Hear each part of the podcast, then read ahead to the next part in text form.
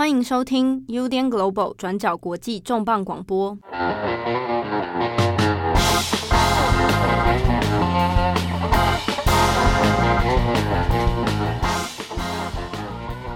欢迎收听 UDN Global 转角国际重磅广播，我是编辑佳琪，我是编辑七号。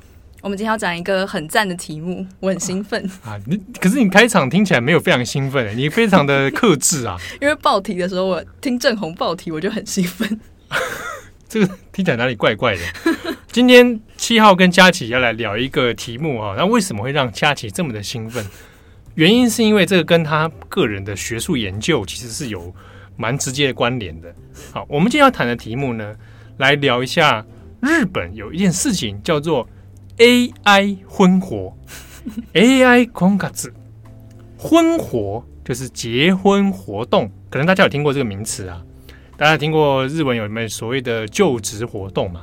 就是求职，对不对？那简称叫就活啊。那结婚活动，其实讲讲的直白一点，就是为了结婚。去做相亲，去做这个交友配对啊，所以简称为婚活。那前面套上 AI 两个字，对不对？就觉得很趴了，就想要唐凤，就想要唐凤。对啊，唐凤现在已经形象等于 AI 啊。对啊，所以唐凤个人已经变成数位化了。对，那我们录完这一集，他会不会来留言啊？希望喽，对不对？他也不用留言吧，直接脑波入侵，在你在你的脑海里留下一一段心声。先不用，先不要这。好，我们现在讲的日本 AI 婚火这件事情，其实是十二月初的时候，内阁府抛出来的一个政策预算的一个计划哦。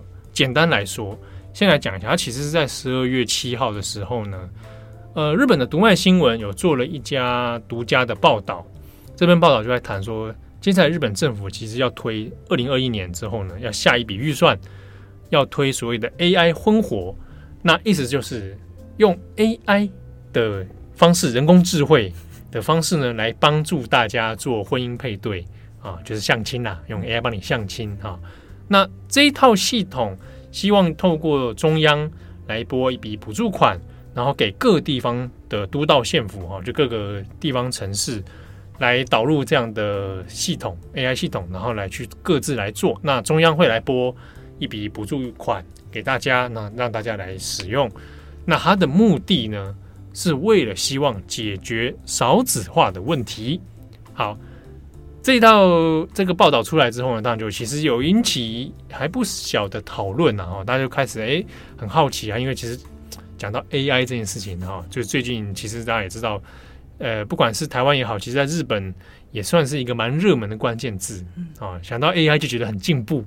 对不对？那因为新的内阁府里面其实也有一个这个 IT 担当大臣嘛，这个 IT 担当大臣，呃，前阵子因为唐凤其实在日本蛮受欢迎的，对，所以其实有蛮多的讨论啊，就会觉得日本就很羡慕说，哇，台湾有一个很年轻的 IT 大臣，天，他会对写 IT 天才大臣，对对，那想他们就会觉得说啊，反观日本啊，日本是之前几个。跟 IT 相关的，还有跟数位战略有关的人，好像本质上都跟数位没什么关联。有的人连 USB 也不会用啊之类的哈。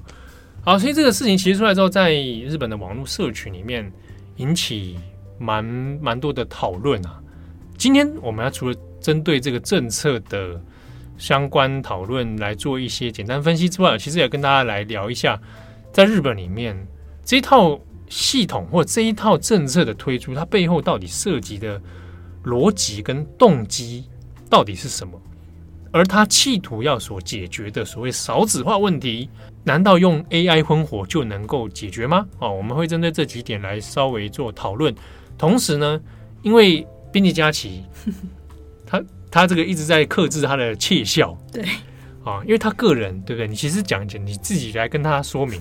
为什么你这么兴奋？你很烦、好啊，就是其实我硕士的时候，我的论文就是跟交友软体有关的题目。然后他们就是说，不是他们，正好他们说要做 AI 婚活的时候，我就想到，哎、天啊，真的就是跟交友软体其实蛮像的。因为像好像蛮多市面上的交友软体都会主打说，你可以填什么样子的问题。比方说，我填了我的政治倾向啊，我的兴趣，然后我住哪里，我想要几岁结婚，就这些东西。有一些交友软体，他们就会宣称说，哦，我可以帮你找到真爱，就是 true love，我可以透过这些配对，或者是也有一些交友软体，他们会用那个抓，比方说你在 Facebook。按过什么东西站？因为他可能需要 F F B 注册，嗯、然后就会从你按过的这些站去帮你配对说，说哦，你按过韩国瑜站，所以你有可能会干嘛举韩国瑜例子啊？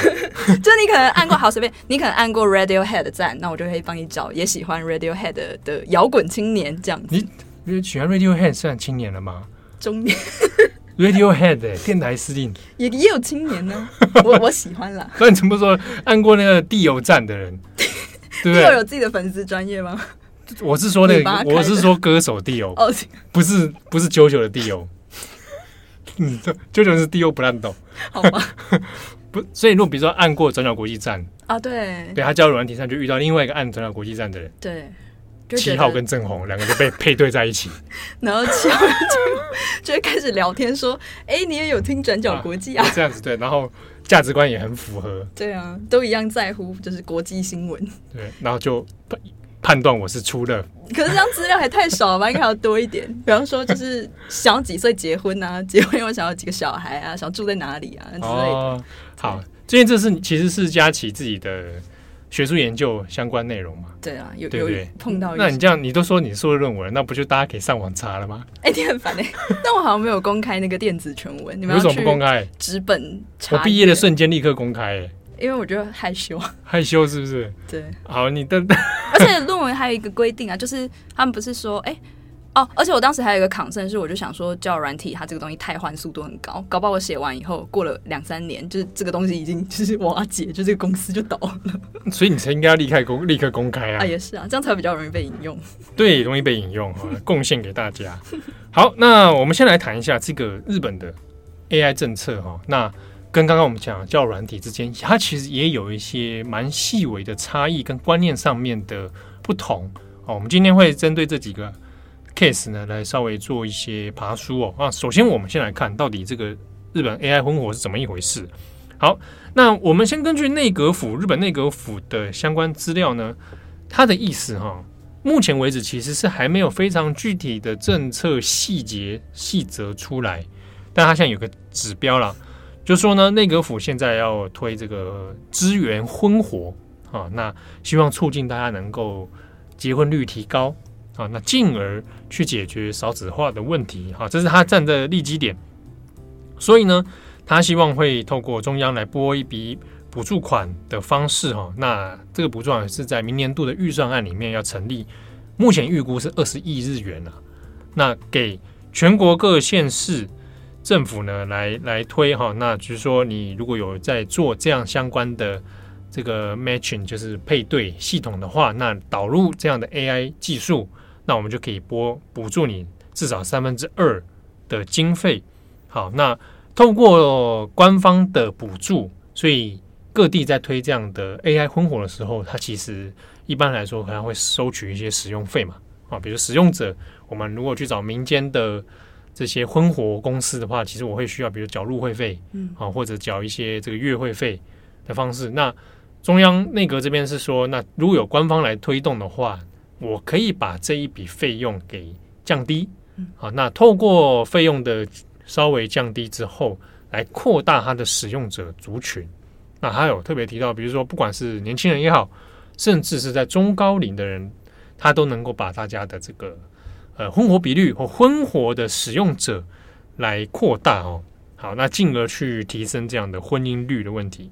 好，那它这一笔钱其实是一个目前来讲，它是一个专款专用啊，它主要是要针对比如各地方自治体，就是地方政府，它有一个这个专项计划，叫做地域少子化对策重点推进交付金。讲起来，地域不是那个 hell 那个地域，是指地方啊，区域啊，地方区域。少子化对策重点啊，其实它这一笔是用在关于针对于解决少子化问题的。好，那这样的这个政策呢，其实最快也要到明年呐。那实际上，其实内阁府所公布的资料里面也有提到，呃，其实，在内阁推出这样的补助之前呢，现阶段日本的有一些县市其实早就已经开始做所谓的 AI 婚活了，比如说奇玉县，比如说爱媛县。好，那甚至在这个里面呢，呃，奇玉县在二零一九年的时候就已经有透过 AI 婚活，那有好几对成功的结婚。啊，那爱媛县在二零一八年的时候，其实也有很多相关的活动跟经费在 run 这个事情哦。好，所以现阶段来讲，看起来是这样子。好，那官方的说法里面有提到说，这个他所谓的他他其实没有特别解释到底这个 AI 技术。指的是什么？嗯，比如说，好，如果现在各地假设，嗯，岛根县现在想做，那我要导入这样的技术，那技术是我要自己去开发，还是中央会提供，还是说民间单位我来自己去媒合，然后我再拿这笔补助款？好，目前这几个部分还没有很明朗的这个方向出来啊，所以还不确定。那另外是说，官方其实讲的也有点模糊，他讲是说。哎，我们透过这个 AI 婚活哦，大家可以找到自己比较情投意合的对象啊。那这个透过一些相关的数据的比对，比如说你的年龄、你的学历、你的收入、你的兴趣啊、你的各种身家资料啊，那通过这样的资料呢，以这个 data 为基础嘛，来帮你找到对象。讲的好像蛮有一回事，但其实仔细想想，其实有点废话。你哪一个不是这样子？对，现在很多交友软体其实都已经在做这个事情。对，好，我们就算可撇除 AI，撇除任何数位的配对，以往的相亲不也这样子吗？哎，对，呃，就是这样子嘛，就是工人智慧，呃，你的、你的、你的身家资料嘛，对不对？你想要的对象，好，他去找啊，只是说以前是靠人力、靠卖人脉各种方式，啊，各凭本事这样去找。那只是说现在我们可以透过手机、透过网络各种形式来找嘛，好，所以。内阁府所提供的这样的说法，其实有一点点模棱两可啦。啊，那马上这样子的推出，呃，其实蛮有趣的是，日本社会其实对这个事情的反应，呃，有各种声音。啊，在一开始的时候，其实社群网络上面有蛮多人是觉得蛮新奇、蛮好奇的。啊，有的人，比如说我我我讲几个意见哈，里面有人说觉得很像这个。很像游戏的世界，游戏 game 的这个世界啊，那他意思是说，就是觉得用这样的方式来做婚活呢，很很像，就是说，呃，数位配对嘛。嗯，好，我说我透过我的各种资料，然后来找到一个 match 的对象，那这个过程里面很像玩游戏。那有人觉得说，他这个系统推出的话，很像是一个未来世界的感觉。是没有看过那个黑镜吗？黑镜啊，对不对？那或者也有人觉得说，哎，那是不是通过 AI 我就可以真的找到我的真爱啊？或者是哎，我输入这些资料就能够怎样怎样？那也有人说啊，我以为是 AI 婚活，意思是跟 AI 结婚。那我我就还想一想，嗯。可能日本人想要的，真的想要的是跟 AI 结婚啦，好像也不错，我也觉得好像不错，好像不错的，我也觉得好像 好像蛮不错。对，因为过去日本有跟虚拟人物结婚的 case 嘛，对，就是跟他他那个好像 NDS 嘛，那台主机，哦，蛮蛮早以前的。我以为是跟那个初音，就是有一个新闻真的在报一个男子跟对嘛，跟初音嘛，哎、欸，我记得那不止一个哦，跟初音是一个，然后还有一个是他的老婆是在 NDS 里面，好像。哦。然后可以去公证吗？他应该没有公证，他应该自己办了婚礼了。哦、但我觉得蛮好的。对，跟初音那个好像也有嘛，他也是类似一个自己在家办一个局。我刚刚差点说跟一个软体啊，不是不是，才不是软体。对对，不是不是，初音不是软体，才不是，也不是硬体。对，是初音是初音，是一个对。好，所以在网络社群上面有人说，哎，想象的是跟 AI 结婚啦，就跟一些什么人工智能少女，好像很好，人工智能的这个男性。这样好像听起来不错，对不对？不过从这些社群的讨论里面，其实大概可以看出来有一些些些微的误解，就是大家所认知到提到 AI 婚活，想象的就是输入资料，并且帮你配对。好，那那那这个方式其实就只是单纯的数位化而已，不是吗？嗯，对不对？就是说我透过数据 data。啊，我输入我的身家资料，我的身高体重，我的外形，不拉不拉不拉，我想要的对象啊，什么什么，然后再去帮你透过数据的比对，比如说我喜欢嗯热爱转角国际的人，嗯，那数据就帮我配对一个，哎，可能是我希望的年龄区间，那也是喜欢转角国际的人，然后可以帮我配对。这个部分我需要用到 AI 嘛？其实，在日本人讨论里面，大部分就会想成是比较单纯的所谓的数位化配对。可是呢，在一些日本的婚活业者里面，其实就有针对这一点，有稍微做一些嗯嗯解析啦。就是说，大家不要误会，所谓的 AI 婚活这件事情，他讲的还是另外一件另外一回事哦。好，这边就要提到，就是在内阁府提到所谓的 AI 婚活之前，其实呃，日本的业者、民间的很多婚活业者早就已经在做导入所谓的 AI 来配对的系统了。好，那我们再来解释这个系统之前呢，我们先来帮大家建立一个背景的观念，到底所谓的婚活在日本是怎么一回事？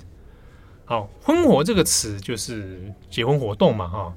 好，它其实出现的时间蛮晚的啊，大概在二零零七年的时候，日本一个杂志 aera 啊，A E R E 啊，啊 A E R A，那 aera 是是还算蛮有名的这个社会杂志哦。那当时有一个社会学家山田昌宏，好，他在杂志上面有提到这个词结婚活动，那他指的是说在两千年以后呢，常常会呃为了结婚，然后举办大型的联谊会，或者有很多业者，呃，用做更精细的服务啊，更个人化的服务来帮别人来做配对啊，那就讲到婚活。那婚活里面，因为呃刚好碰上一些日本社会的一些结构变迁，比如职业妇女的增加啊，然后甚至是说家庭主夫这种类型，或者呃工作生态的改变啊，所以结婚活动的取向开始有一些。多元化的趋势，那甚至是说，呃，日本的过去早期一点好了，可能讲昭和或平成早期，可能还流行所谓的办公室恋爱的时候，好，可是，在职场恋爱这件事情上面，其实随着社会文化的变迁哦，开始有一些不一样。就根据相关的业者的统计资料，就是日本现阶段里面，职场结婚、职场恋爱的倾向，其实是一直往下掉的。原因是因为之中有讨论到，呃，可能是嗯职场压力啊，或者是说职场里面如果有办公室恋爱的话，可能会受到一些环境上面的指指点点，好，所以有人不倾向这么的发展。那还有就职场性骚扰的问题，以至于有很多人不愿意在职场去找寻找对象，好，所以呃在此之中这种各种需求里面，就会有人说，那我来帮大家来做一些更 personal。更个人化、更好的服务，帮你去寻找你更适合你的对象。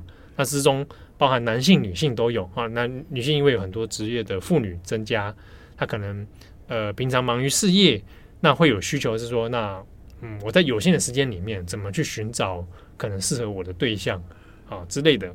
所以这样的活动婚活越来越盛行啊。那有大型的，比如说个人联谊的，也有团体。联谊的，其实讲一个很简单的例子啊，恋爱巴士，对，双层公寓嘛，双层公寓恋爱巴士，它那个概念从这个背景里面其实是有有它这个社会驱动力存在，所以有这样的节目，有这样的观众，那也有这样的讨论，好，所以大家可以抓到那个感觉。二零零八年的时候，这个学者山田昌宏后来也跟一个呃女记者白河桃子，白河桃子其实是一个研究日本社会性别议题的。那他们就合作了一本，写了一本叫《婚活时代》啊。还有“婚活”那个字，后来其实大量的广泛运用，大概就在从零七零八之后，就变成一个会会被讨论的一个词汇哦。好，那在这个婚活底下呢，其实背后还透露出另一个问题是日本的婚姻率的问题，就是日本的婚姻率其实呢不是那么高。好，这个跟少子化的现象算是某种程度上有有所呼应了。好，日本的结婚率的最高峰呢，其实是在第一次战后婴儿潮的时候，那其实算昭和，大概一九七零年代到一九七四年左右，这是一次呃结婚的高峰期。好，那在那之后，其实到八零年代以后，开始慢慢的往下掉，当然掉的速没有明显。那开始掉很低呢，在二零一一年已经进入到平成了。二零一一年以后，不管是结婚的件数哈，结婚的比率都已经有明显下滑的趋势。好，到二零一六的时候呢，曾经来到史上最低点，就是一年的结婚只有六十二万对。好，那整体以日本的人口数来说，它其实是很低的。那在进入到平成这个二零一一之后，其实日本的政府就有开始有讨论说，有关于结婚率低下。那大家就看，如果还有印象的话，“草食男”这个词汇，在那段期间其实也蛮多人在讨论嘛。啊，不想交女朋友。不想结婚，巴拉巴拉巴拉这样子，然后就开始讨论到呃无性生活、无爱情生活啊，那也连连带了就可能变成少子化的问题啊。所以少子化的现象里面背后牵扯的另一个部分是在于呃部分当然有人认为是因为结婚率低，所以当然就少子化嘛。好，所以婚姻率的低下的问题呢，在日本就成为大概可能是平成以后一个被认为是需要去改善，然后需要去解决的困境。好，那在这之中，其实也即便婚姻率低，但也不代表说大家都不想结婚，想结婚、想寻找对象的人仍然是存在的。所以，婚活业者的需求其实一直是有一定程度上算是蛮蓬勃。对，所以大家才会去想去试问，是说那造成大家不想结婚的原因是什么？哦，所以之中就有很多的统计嘛，比如说结婚之后有很哎很大的压力，嗯，啊，或者是女性要可能被迫要放弃她的工作啊，尤其在日本社会里面，她可能就必须去变成全职的妈妈、全职的太太，啊，那甚至是说呃不想结婚的比例里面可能。男性他也有他自己觉得说啊，要被牺牲掉他的个人生活啊之类的，或者是啊、呃，有些是因为双亲的压力所导致的。而且我还有想到，就是好像其实在日本很多日剧或者是漫画里面，就有一些熟女漫嘛，然后还有一些比较给 OL 看的日剧，好像也会提到说，可能恋爱跟结婚好像也不一定是人生里面唯一的选项。像我最近看有一个蛮喜欢的漫画，但它蛮冷门，叫那个《魔女单身三百年》。魔女单身三百年，对，我蛮喜欢这个这个 title 的，我没看过，但我蛮喜欢这个名称的。它里面也是在讲，就是她就是一个很。就是活了三百岁的魔女嘛，然后她平常就是一个 OL，然后在她下班以后就是很享受，就是喝红酒喝到就是挂，然后或者是就是在家里看韩剧，就是很废。然后她看韩剧啊？对，呃，看看一些戏啦。然后她也会，她在办公室也有喜欢的男生，但她就会觉得啊，天啊，谈恋爱好像很麻烦，好像要代表很多就是随之而来的责任或者什么，所以最后他的结果一定都是就是继续单身，就是他有一群魔女朋友，就也都是单身，都三百年的，对。他他他谈恋爱对象是人类吗？人类啊，人类。他好像很久以前还在很古老的那个日本时代的时候，有一个男朋友，但那个男朋友就是好像死了吧，就是战争。我我我老实说，你要是能够办法活到这个岁数，可能也会会不太想建立人际关系。我也觉得对方会死。对啊，就是一段不断再去告别。所以，我大概可以理解这个魔女的心境。看我是不是，我是不是魔女杀手？魔女杀手，好像不是这样吧？就你很理解那个魔女的心情。对对对，我完全可以同理的，就是可以理解的。我可以跟魔女成为好朋友。对，但是自己过那个单身生活，其实好像也没有大家想象中的那么不好。你还可以就是养宠物啊，或者是做很多你想做的事情。对，这这也是蛮多，呃，就是你讲的嘛，就是日剧或者。漫画其实会谈到，就是人生的选择有很多样，好，那未必一定走向传统的所谓结婚。当然反过来说，我未必结婚就会造成前面说的，我可能就要放弃这些事情啊。对，因为因为即便结婚好了，它一样态也是有很多种。对对，每个人的婚姻，每个人的关系取样也是不同嘛。也有人结婚之后天天跑那个地下停车场啊。你在说谁？我有点 get 不到。但我知道你不能说，不会不能说，那个是日本日本艺人啊。哦，好了，这一次好，这之中呃，当然就讲到说未婚比率的事情哈。那我们这边来看一下一个数据，在未婚比率里面，日本呢在二零一五年的时候哦，算一个区间，它的二零一五年未婚比率里面最多的三十到三十四岁有达到快要五成了，就是说二零一五年的时候也。这个年龄适婚三十到三十四，一般来说是在日本可能比平均结婚年龄高一点的男性，可是他却是高达快要五成的人是没结婚的。好，那女性里面呢，这个年龄区段的则是大概三成四，三十四 percent 是未婚。好，那第二个未婚年龄更高的是三十五到三十九岁，这个年龄也是占到三成五男性啊，那女性占两成三，好，所以整体来说，他以这个年龄层来说，他大概就会有可能，甚至很多人会变成生涯未婚，就终其生就后来就不结婚了哈。这是在二零一五年的统计。好，那那如果算到现在的话呢？二零最新的统计资料到二零一九哦，大概近期十一月、十二月就会开始陆续公布相关的统计数据了。好，那整体来说，婚姻率如何呢？还是往下掉的啊？那离婚率如何呢？微微的上升。好，所以整体上看起来还是类似的状况。那结婚的年龄来说，平均的全国的平均是三十一岁，男生，女生是二十九岁。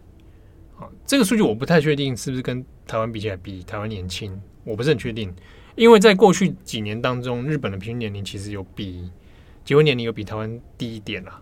好，那大家也知道，有看过很多种，就是大学毕业结婚嘛。对。那但这个结婚年龄在日本来说，其实它有一点也是有点在往上爬了。哦，就主要还是在于年轻人不结婚的比率有变高。好，那之中其实最高是在东京，就是。结婚年龄都又比全国平均更高了，好，大概都是在三十岁以上，好，三十、三十一，差不多这样子。好，那这之中就是大家想要解决的问题啊，整体社会来说，会对于这件事情有焦虑感，就是结婚低结婚率，就政府的立场而言，他觉得这是有焦虑感的啊，比较因为低结婚代表可能之后少。小孩的出生嘛，那就是严重变成少子化。好，可是对于一般民众来说，他也有焦虑感，就是整个社会里面似乎要提倡你赶快去结婚啊。那可是我有生活的压力，我有经济的压力，可能就因此导致是变成我不能结婚、不愿意结婚的这个阻碍嘛。那在这种推行之下，可能因为政府要地方各地方会推行这个婚活啊，或推行一些鼓励你结婚。啊，或者是呃鼓励你这个呃去做相关的 match 配对啊，鼓励你交朋友，对于很多当事人来说，他也会形成一股压力，哦、啊，所以他就是有点互相矛盾的一个心理状态啦。而且感觉有点治标不治本吧，就是如果他本来就已经不想结婚，你去鼓励他多用那种 match，而不是去排除掉他不想结婚的诱因，比方说钱不够啊，或者比方说没有办法买买房，我不知道台湾可能是这样，或者是你遇不到就是。可能适合的人，或者是你现在就是没有想要进入关系，那我觉得好像你强推这个东西，可能也不是一个真正的解决方法。对啊，就是我提高婚姻率了，难道我就能解决少子化吗？这也是个问题嘛。因为结婚了但不生小孩又是另外一件事情，他跟考虑的点也有很多种，对不对？那或者是说，有些妇女她不愿意结婚，原因可能是因为她要放弃她的工作，哦，或者各种其他压力。那整体职场上对女性又相对的这么明显的不友善的状态之下，个人觉得那我干嘛结婚？对？所以他这中其实涉及到了社会议题蛮多的，而且就很难说我单靠一个政策的面向就能够把这些事情迎刃而解啊。好，那我们来看，其实如果以婚姻来说，那全国最低的地方在哪里？全国最低地方呢，在秋田县。秋田县本身也是人口。这个老化减少速度相对是蛮快的一个地方哦。那截至到目前为止，它大概当地人口数九十五万，那其实是有不断往下掉的一个趋势。那出生率很低，二零一九年的时候，整年出生率只有四千六百九十六人。好，那二零一九年这个数据是史上秋田县史上最低的，而且可能还会再更低。好，明到二零二零年、二零二一年会更低。好，那秋田县。因为是婚姻率最低，所以呢，在当地呢，啊，它它这个低到是二十年来连续全国最低哦，就是基本上就两千年以后到现在啊。好，所以秋田县其实当地有在做一件事情，就是婚活。官方要推婚活，其实各地方的政府的单位里面都有一个做婚活资源的窗口或者一个单位，那他们会推行一些计划，这个是官方政府所拟定的相关。他会有一笔预算，好让你去做推广，比如说可能有官办的呃婚活活动，或者是给呃想做婚活或者是新婚夫妻的一些相关补助啦，等等等。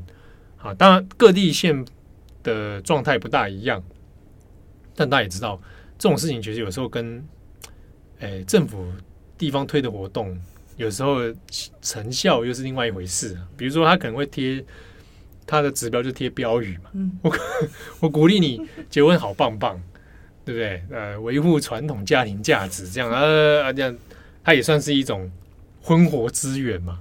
啊，或或者是哎，鼓励你就是谈恋爱什么之类的，所以成效不一定真的那么好。我想要补一个，但我就不说是哪一个县市。就我有一个朋友，他就是最近结婚，然后但是他参加就是该县市的那个那个集体的婚礼啊。你你说的是台湾吗？对，是台湾，是台湾。好，该县市的集体婚礼。对对，但是他的印象就是非常的。不好，而且觉得还蛮官僚的。例如，就会出一些比较适合，有点像是为了为了媒体形象而做的。就他们参加那个集体婚礼，就会有说什么，所有的新人都要打扮成一个漫威英雄，就不管男女，就是为了那一天结婚的时候要让那个记者来拍，就说：“哎、欸，我们这个 政府就是很有做啊，然后又很新潮啊，年轻人新人都很爱这样子。”但我的朋友做完就觉得超累，就觉得很莫名其妙。那你就知道他有些东西是为了可能媒体。对，那为了为了表现他那个政策的执行，对，他可以做成果报告，对，对不对？大家就可以知道他那个心理状态大概是这样子。但日本有可能有类似的，但他也有一些就是，嗯，相对起来可能没有那么成效那么好。那秋田就是之中有推行要做 AI 婚活，好，但始终说不清楚的是，就问题就在于说，那到底是你讲了半天，什么叫 AI 婚活，对不对？就是跟一般的婚活又有什么不一样？好，那这之中我们就来谈一下，这个跟一般的婚活活动有什么不同哦？我们去查了，其实有几个日本的民间业者啊，有就有在讨论这样的现象。好，那这之中，比如说会讨论到现阶段来说，大部分的日本民众有需要做婚活的人，他会使用的平台会是哪些？其实呢，高达有到八成还使用的是手机的这个 APP。可是手机 APP 里面其实有分不同种啊，有一些是所谓的交友软体而已啊，那有一些专门 for 婚活的。我们这边跟大家厘清一下，就是我用交友软体未必等于婚活哦，婚活是我有个目的性，我要我是为了结婚为前提的啊。那交友 APP 那就是不一定，你可能有各种前提，你交友，你可能对我可能。对不对？也有人可能是拉业务啊，问数学课本的问题。对，有人可能问这个，对啊，啊，有人可能是想做直销，写论文啊，写论文，也有人是为了写论文进去在那边，对不对？收集各种数据嘛，啊，那也有人可能抱持不同的目的啊，啊，所以交交友软体的状况，它会比较复杂一点啊。那婚活这边也就是另外一个情形，但但我们可以知道，大部分现在使用相关的以 APP 居多了，其次。其实大概比率没那么高的，其实就透过业者来做实体的这种婚活。好，那我不要讲哪一个日本的业者哈，因为毕竟也没有那个广告啊。那什么这个，反正日本蛮大间的，其实就那几个啦，就是婚活业者里面就提到说，传统上来讲，我们前面提到的，我们只是提单单纯提供数据的话，那那只是数位的配对，我们顶多叫它是数位的婚活 digital 这样的方式，比如说。啊，七号，好，我就输入我的身高体重，啊，我的这个兴趣，啊啊，我的职业啊，我的收入在哪里呢？我喜欢的对象，啊，那巴拉巴拉这些基本资料，那用这方式再去做媒合配对，好，但 AI 混火的部分里面，根据这一些业者已经有提供相关服务的业者里面提到的是说，比如说有一种就是。我要做的是，除了你的资料之外，我要做到资料要到更细，细到可能我会提出，比如说我我要申请这个服务，那我可能会给你之中有提到，比如说一百多道的题目，好多很多哎、欸，我有看到一个一百题的，我有看到一个业者是提供一百题，好考试哦。对，我要做完这一百题，去试图建构更立体的个人资料。好，那在这一百题之后，大概是有点像是建模了哦。建立出啊，七号这个人，他大概是什么样的一个人？他倾向会是怎么样？那那他喜欢的对象大概是什么类型？好，那我再去透过我我手上有很多的 data 嘛，很不同的人的相关的建模，好，再去模拟之后呢，一次来试验。比如说，好，七号今天去 match 到一个活了三百岁的魔女，跟他两个人见面，好，第一次 match 之后，哎，谈的还不错，但未必就是 true love，嗯，对不对？毕竟七号的还是个人类，他寿命没那么长，哦，没办法陪伴魔女一辈子，对。那这个部分在 AI 婚火里面，它可能就会让你试到二次、三次、四次，那而且中间过程里面是强调说它会自我学习嘛，这个才是人工智慧嘛。对啊，如果只是一般 data，那我只是不断在做各种 match 选择而已。但是 AI 的部分，它是透露是说，哎，它的技术是可以不断的去学习，不断的去建构反馈，是说到底你这个人适合的对象、需求的对象会是什么样。而且里面他未必要跟你找到说百分之百跟你价值观相同的，嗯，因为有时候你可能会喜欢上跟你完全不同类型的人。就如果我心里会觉得说，哦，我喜欢的人一定要跟我一样，就是喜欢打电动啊，喜欢动漫啊，但也许有可能不不一定是这样。对，比如说我可能想说，哎，那我想要找一个，哎，可能他也喜欢玩电动，嗯，啊，或者他也喜欢看漫画，他喜欢看 JoJo，嗯，啊，可是对方人也许他填的资料里面，虽然他喜欢看漫画。可是他填的是他看《鬼灭之刃》，嗯，好，那这样子的话，可能好像可惜我们配不到，嗯，他可能要找一个配九九来的，哎，跟但很难讲，说我们两个人有共通之处，对不对？对，两个人还是可以用这个漫画擦出一些火花。而且有时候，就算你们喜欢同一部漫画，你们喜欢的点不一样，你就会觉得很不想跟这个人聊天。我是不是很难搞？啊、你就你就是这样子，我是不是很偏激？很偏激，还还可以，我还可以接受。所以他这之中就会强调是说，那我会帮你去试不同种的类型，好，慢慢去去做调整，这是业者的说法哦。其中，但这是服务的其中一种。各家里面，现在民间的业者，日本民间业者提供的服务就不大一样哦，未必都相同。之中还有一个是以手机的，它就是手机强调它是用 App，而不是它 App 嘛，对，然后是用 AI 配对。AI 配对方式呢，它强调一个就是它可以用你的。外形来配对，比如说你你在上传资料的时候，要上传一张自己的自拍照，那他会把你的脸部去做一些分析，那再去搜寻说会喜欢你这种脸部类型的人，帮你早点配对出来。可这样有效吗？因为大家一定就可能比较特别喜欢，比方说高桥医生那类型的的那种脸，嗯、就是这样子，不是就变成很受欢迎的很多，然后就是很不受欢迎的长相就很少，就是这样很不公平。只是透露我喜欢高桥医生而已。我不是啦，我跟你讲啊，他的就是通过脸部来配对嘛。对啊，他是以外形说第一眼看先看顺眼嘛，对，先讲求顺眼，再讲求效果嘛。这样就会很极化，哎，就是高桥医生会很受欢迎，然后可是其他人不受欢迎。可是帅哥类型很多啊。哦，对了，也有人喜欢阿基拉那种啊。哦，对了，对不对啊？所以不同的类型，但他主要是说，他可能会依照你的类型去选择，可能会跟你叫 match 的。哦，那这个方式当然就是说他，他他其实目的也很简单，希望配对更精准，希望使用者透过这样的软体使用的时候，可以觉得，哎，我总是滑到跟我聊得来的，我总是会有人 like 我，对，不然对不对？有些是用左右滑嘛，对、啊，一直一直都不要一直都不要，就只能付钱，就他们都会 app 都会一直鼓励你说你付钱，然后我就可以让你 match 到更多人，就很难过，很像敛财哎。是啊，但他就得靠这个方式去做 做生存嘛，哈。好，那所以所以在明天叶子里面，其实有谈到这几个点，就是如果真的要就所谓的 AI 技术的话，那那他所谓的配对方式，的确跟传统的所谓只是单纯的数位的数据配对会略有不同。不过呢，这个系统到底具体实际上要做什么，能做什么，其实也没有未必都。大家都说的那么准哦，因为有有些设计师、各个民间企业他们自己的独门的技术，所以回过头来，我们看日本内阁府现在推的这个准备推的 AI 婚火，那到底是不是说我我已经去可以去找梅和现在已有的民间业者，还是说我要自己开发一套？那目前是还没有特定的说法啦。好，那之中其实还是有涉及到另一个问题是，大家对于这个政策刚开始听到的时候，觉得蛮有趣的。可仔细一想，那里怪怪的。比如说，好了，我们回过头一个最大一个问题：当初内阁府要推这个政策的时候，他说他要解决的问题是少子化。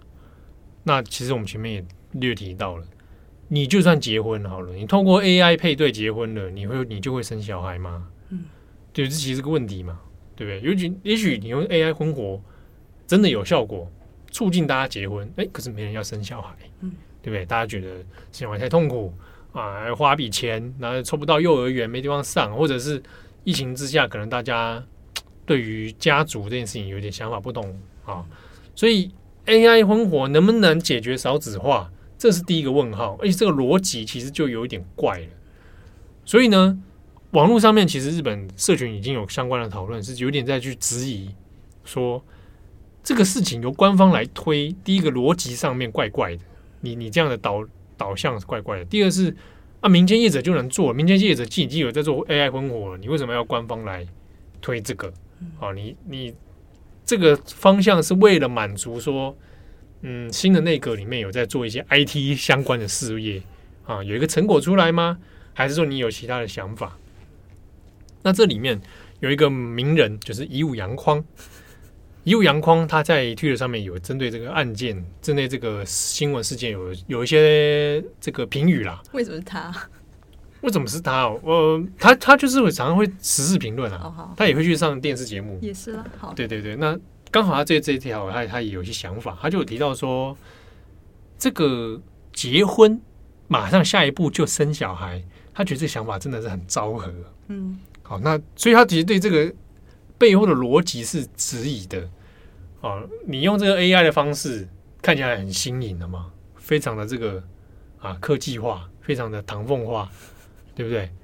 结果你在想的背后逻辑是一个很传统的、很古老的一个困一个困境，嗯。哦，甚至思维上面，你如果没有办法解决那个问题的话，你用再新奇的方式，似乎都解决不了了。所以，其实社会上的质疑有有一些讨论。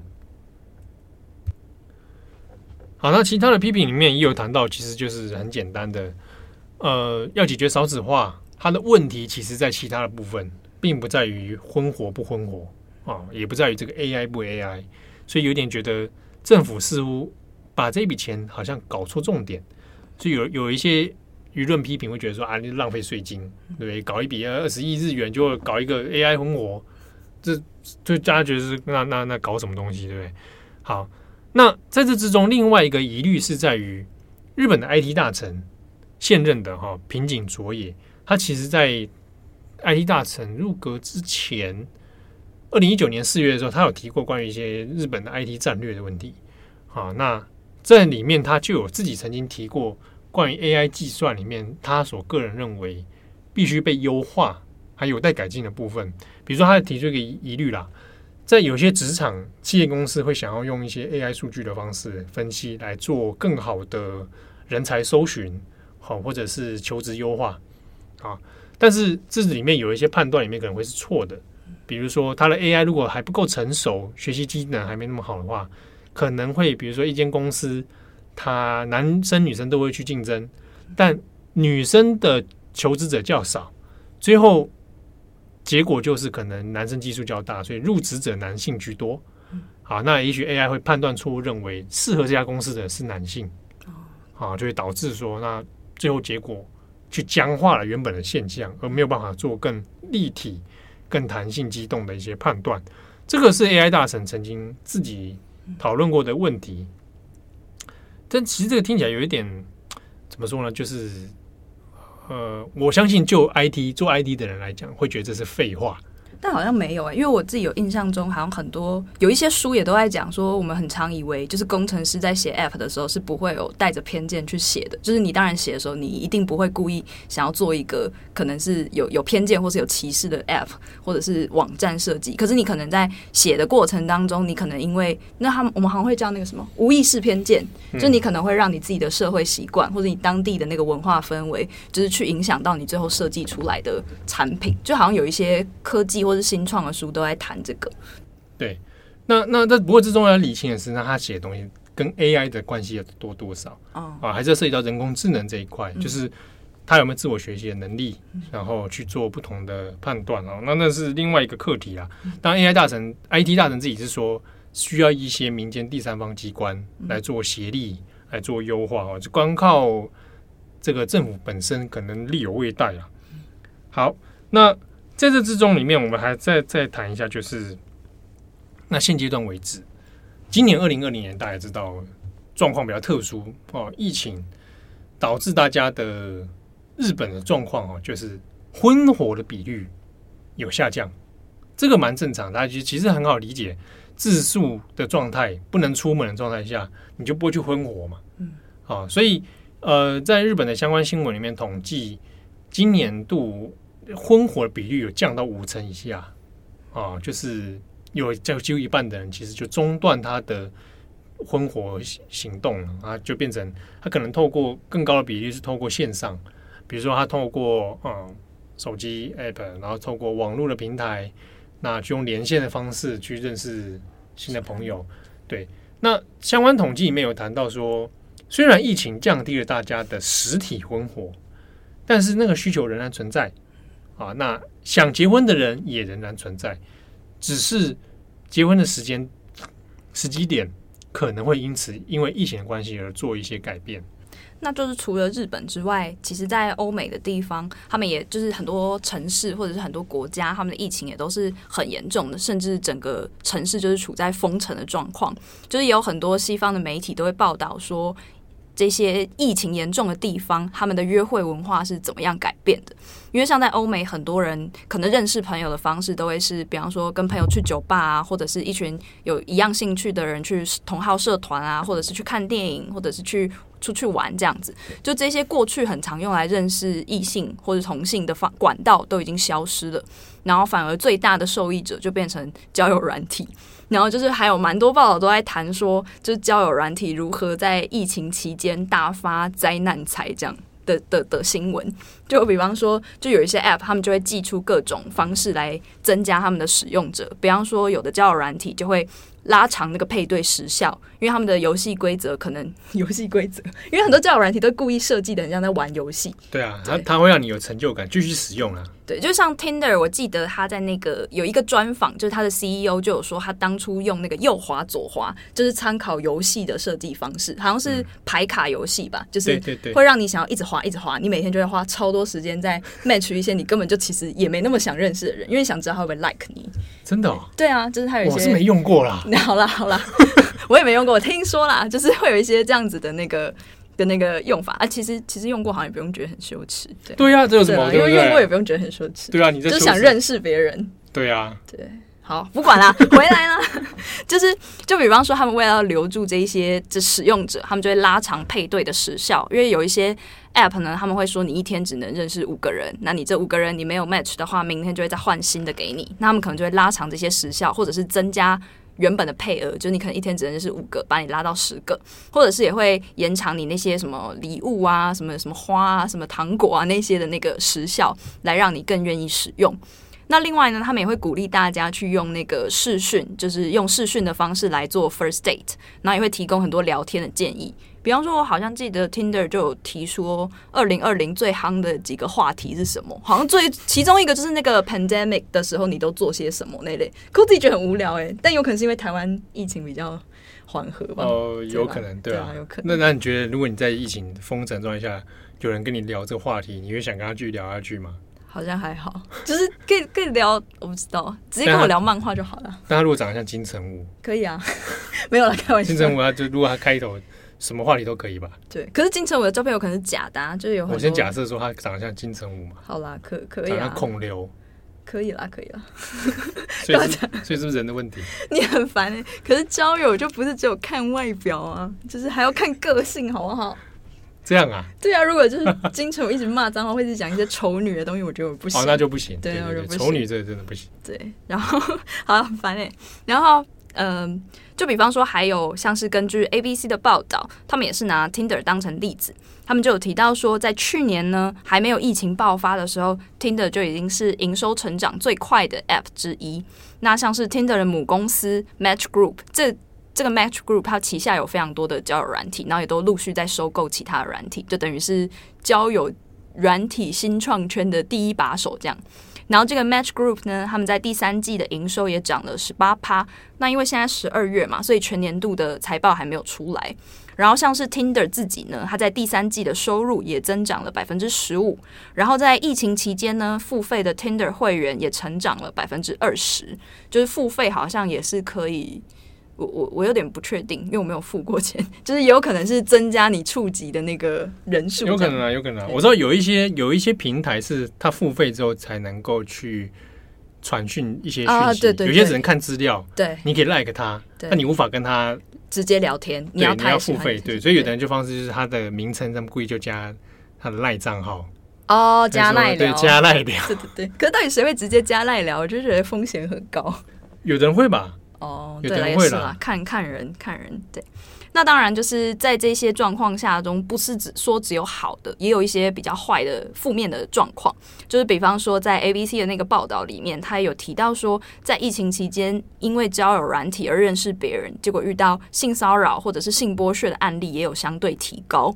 那可能就是因为、嗯、因为你在疫情期间，你都只能待在家里，那你平常没有办法认识异性或者同性的话，你在上面认识到的人，你可能会。比较容易因为疫情的关系跟他们建立比较亲密的信任感，但你也有可能因此而受骗。嗯。对，这之中我我们要提一个细微的差异，就是说我们刚刚讲这几个 case，它主要是以交友软体对为主啊。那如果今天是以婚活为前提的话，像日本它也会有去做一些防堵，嗯，呃，可能是来乱的哦。所以比如说假的假的婚活，嗯，他明明已经结婚了，假装单身进去。所以要去申，他必须要去认证一个身，就是你要有单身证明书。这个要怎么拿证明？独生证明在日本叫独生证明。哇！看地方政府申请。要申请？那可以申请，还可以申请个那个。他当然很多婚活会帮你代办。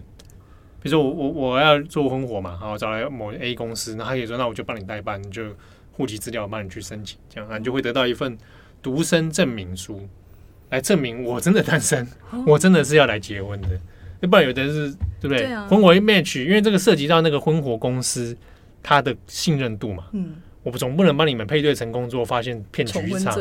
对啊，那这个就不行嘛。嗯，好，所以在日本还会有这种防堵啊，以确确保你不是来乱的。嗯。另外，就是也有一些媒体他们会侧重在说，哎，疫情期间大家怎么约会，但是就会用一些比较好笑或者是比较戏谑的方式来讲。像我很喜欢一个是《纽约客》，就是《New Yorker》这个杂志，他们的漫画，这漫画的标题叫做《Dating During a Pandemic is like being Jane Austen's novel》，就是说在疫情期间你要约会，就很像回到那个真奥斯汀时期的小说一样。然后那个漫画就是在讲说，第一个就是你要约对方出来变得非常的困难，因为你们都封城期间，你们可能都被卡在家里，没办法出来。然后第二个是说，出来以后你们两个的行程也是一直散步，就是在一些没有人、很空旷的地方一直散步，因为你们不能去电影院啊，你们不能去酒吧，什么都关了。你们总觉得有点危险呢。对，你说就只能挑有社交距离的地方散步，这样。哦，这样子，因为有时候附近都没人，我自己会觉得有点危险。哦、如果是在美国的话，哦，对啊，我可能会自己会避免，会有点。害怕，然后还有第三个是说，可能全镇的人都会知道你们在约会，然后也都会很关注你们的一举一动，就是因为封城的关系，可能大家就是都没事做，比较比较小的地方，可能大家就会互相知道彼此在干嘛这样。然后还有第四个是说，即使你们约会完很多次，但你们连手都还没有牵到，就是因为疫情的关系。哦，不过这个会不会影响你的 match？这个可能又是另外一回事啊。毕竟爱情有很多种面貌嘛。啊，对啊，也是啊，也也有可能不是急着要就是有肢体接触。对，但自己觉得它也是也是一种体验呐。对啊，哦，我是说关系上面的体验，但好像未必就真的百分之百绝对。因为日本前阵子 NHK 有做过一个访问，就是有一对他就在疫情期间。只透过线上的，就完全没有见过面，但是后来就决定交往，然后就决定结婚。哇，这个好可爱哦，对不对？他他也是一种方式。嗯，以以前很老的那种问题啊，比如说你有没有小时候都被问说啊，你上网交朋友会遇到坏人，或者没有真爱？哦，对对，玩网络游戏会遇到，有时候遇到人嘛。嗯，网公网婆。对啊，或者是网络交友，啊，有人就会觉得说啊，网络交友一定没有真爱。对，啊，那但是。有，我就我身边有人就是因为玩线上游戏，嗯，认识、交往、结婚啊，好好赞哦！我自己有认识有朋友是用 dating app，然后已经结婚的啦，所以也不是说都不好。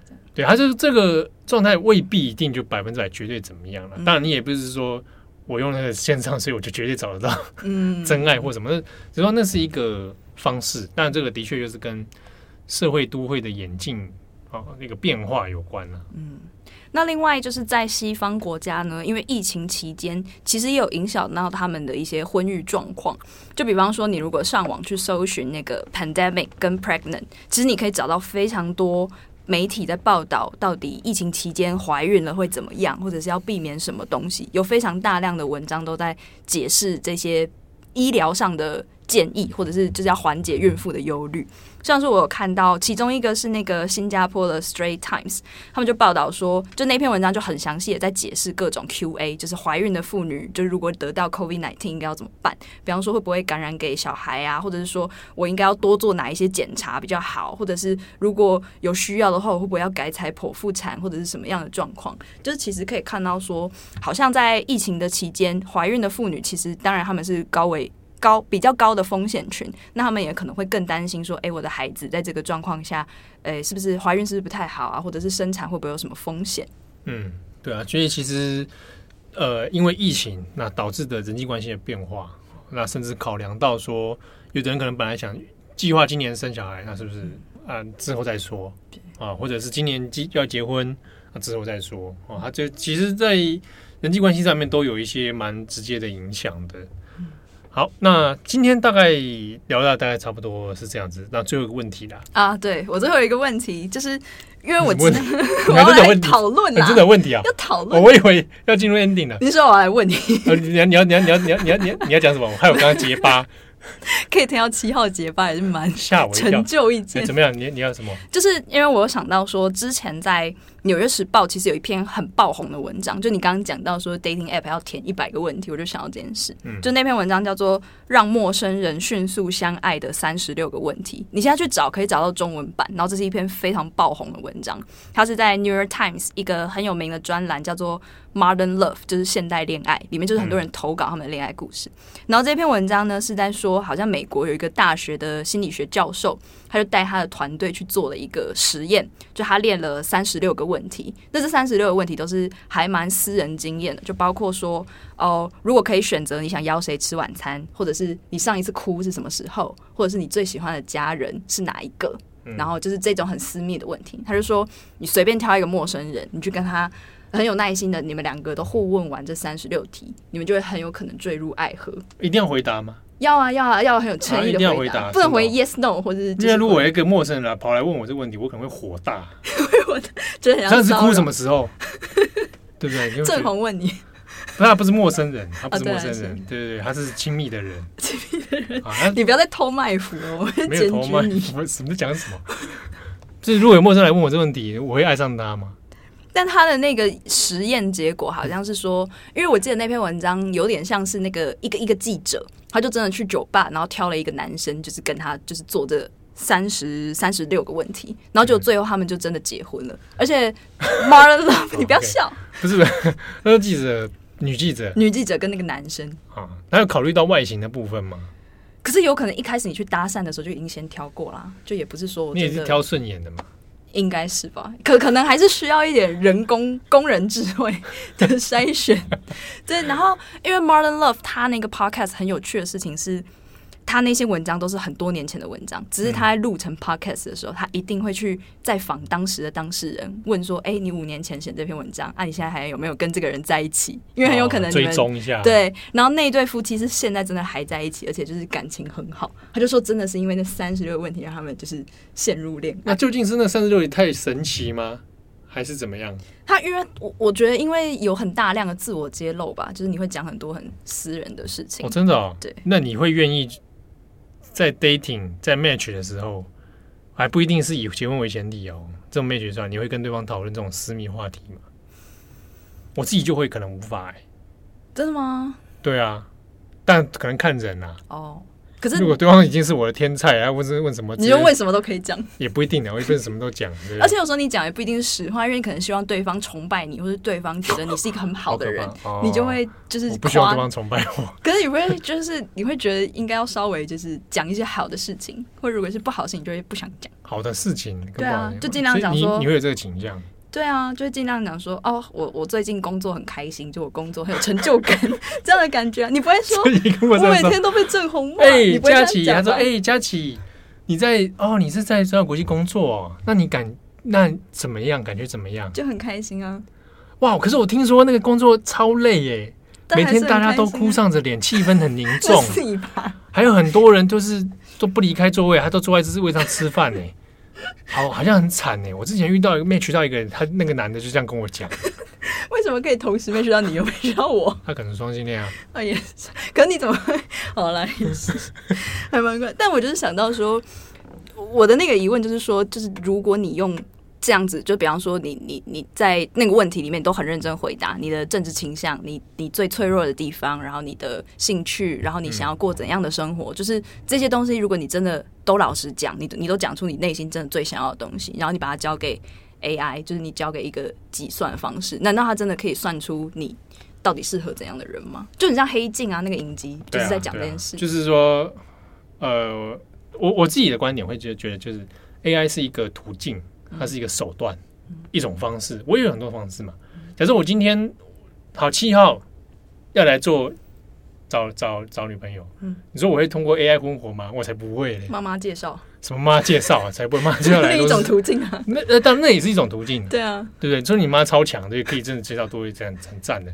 对，但我自己就有自己的方式去找嘛。每个人方式不同，需求不一样，所以我会觉得那一种啦。但我会不会觉得哎？AI 就百分之百怎么样？以现在的科技好像还没办法。对啊，我也是觉得人生好像还多种很多种可能，对不对？所以我还是交给命运，交给命，听起来太浪漫了吧？哎，爱情不就是这样吗？好啊，也是啊，很有道理。我就是相信命运，好，很好。我热爱我的命运，你很好。为什么听起来很 JoJo 的感觉？很 JoJo 吗？就是很宿命论，JoJo 还蛮宿命论。好了，不要理。嗯，其实还我觉得应该不太像宿命论啊。啊，这个这个是另外，这是题外话。我们下一集该不会就要聊星座了吧？没有没有，我刚原本要讲个什么，然后我就被你打断，忘记了。不然来办一个那个啦，转角婚活社，你觉得怎么样？不要婚友社，好好可以，我们就四个人。转角婚活婚活社，就是说让转角的读者们、粉丝们，嗯，聚在一起，彼此这个 let them fight。为什么要 let them fight？因为会喜欢转角国际，可能你就有一定的共通点，比方说你们都喜欢国际新闻，很烂。那万一他们都喜欢佳琪怎么办？太恐怖了，应该没有，应该他们都喜欢七号，他们都喜欢佳琪这一型。有很多七位粉跟正红粉，就是让正红粉相见欢。因为我发现正红粉好像蛮多男生的，我的感觉了。应该都我们平年龄，我们性别也好像蛮平均的，就是男生女生都有，好像没有哪一个特别喜欢正红粉，男生女生都有。对对对，喜欢你的男生女生都有。对对对，喜欢慧仪的也是男生女生都有。对对对，对喜欢七号的就。也是男生女生都有，对，不然你要讲什么？没有，喜欢我们的，对啊，都是社会的精英。你这样讲就有点那个帅哥与美女，对，没有没有那个中间值，所有人都是 PR 九九这样。好，那感谢大家的收听，我是编辑七号，我是编辑佳琪，我们下次见，拜拜。感谢大家的收听。想知道更多深度国际新闻，请上网搜寻 Udan Global 转角国际。